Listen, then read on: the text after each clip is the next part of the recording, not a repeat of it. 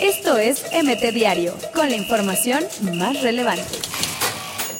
El América llegó a un acuerdo con el defensa uruguayo Sebastián Cáceres, quien será oficializado una vez que termine el torneo preolímpico de Conmebol. Una firma separa a Luis Romo de Cruz Azul, mientras Brian Angulo iría a Cholos como parte de la negociación. Wolves y Raúl Jiménez inician el 2020 con derrota ante el penúltimo lugar de la Premier League, el conjunto del mexicano perdió 1 a 2 ante Watford pese a tener un hombre de más. Arsenal regaló triunfo de 2 a 0 a sus aficionados ante Manchester United en su primer partido del 2020. Los Gunners llegaron a 27 puntos, mientras que los Red Devils se quedaron con 31 puntos para ocupar el quinto puesto. Esto es MT Diario, con la información más relevante.